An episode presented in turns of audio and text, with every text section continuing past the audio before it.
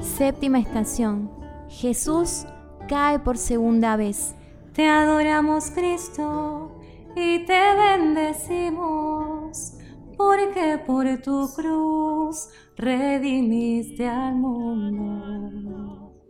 Del Evangelio según San Lucas. En verdad, en verdad les digo, si el grano de trigo no cae en tierra y muere, queda solo.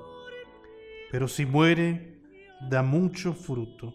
Jesús caía por segunda vez en un camino que le llevaba a un final inevitable. En su muerte estaba la confianza en un nuevo renacer para nosotros.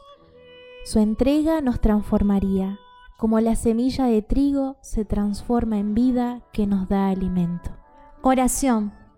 Señor, que tu confianza en nosotros nos alumbre el camino, que tu fuerza y esperanza nos levante tras las caídas, que en tu amor encontremos esperanza, que en la fe alimente nuestro cambio.